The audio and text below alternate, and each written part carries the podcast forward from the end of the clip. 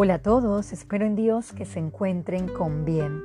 Leí un post que decía, los verdaderos amigos son aquellos que pasan contigo tus noches más oscuras. El tema de hoy es en nuestras oscuridades. ¿Ha pasado por alguna situación, enfermedad o pérdida de algún familiar? Son días oscuros, ¿verdad? ¿A quién podemos acudir? Acompáñeme al Salmo 73 del 25 al 26. ¿A quién tengo yo en los cielos sino a ti? Y fuera de ti nada deseo en la tierra.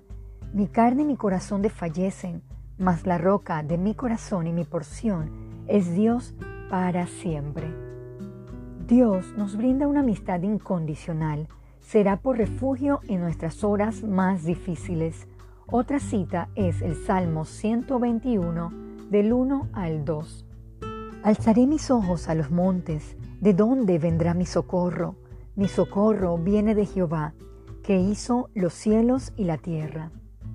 Recuerdo por varios momentos de mi vida pasar por estos duros, fríos momentos, cuando tus fuerzas flaquean, tu aliento se desvanece y pareciera que tu mundo se deshace. Pero Dios vino al rescate, alivió mi corazón y me fortaleció. Un pasaje que siempre fue un bálsamo para mis días oscuros es el Salmo 62 del 5 al 7. Alma mía, en Dios solamente reposa, porque de Él es mi esperanza. Él solamente es mi roca y mi salvación, es mi refugio, no resbalaré. En Dios está mi salvación y mi gloria, en Dios está mi roca fuerte y mi refugio. ¿Está usted acudiendo a Dios en momentos de sequía, oscuridad y tormenta? Solo así podrá soportar la prueba. Leamos Santiago 4.8 parte A. Acercaos a Dios y Él se acercará a vosotros.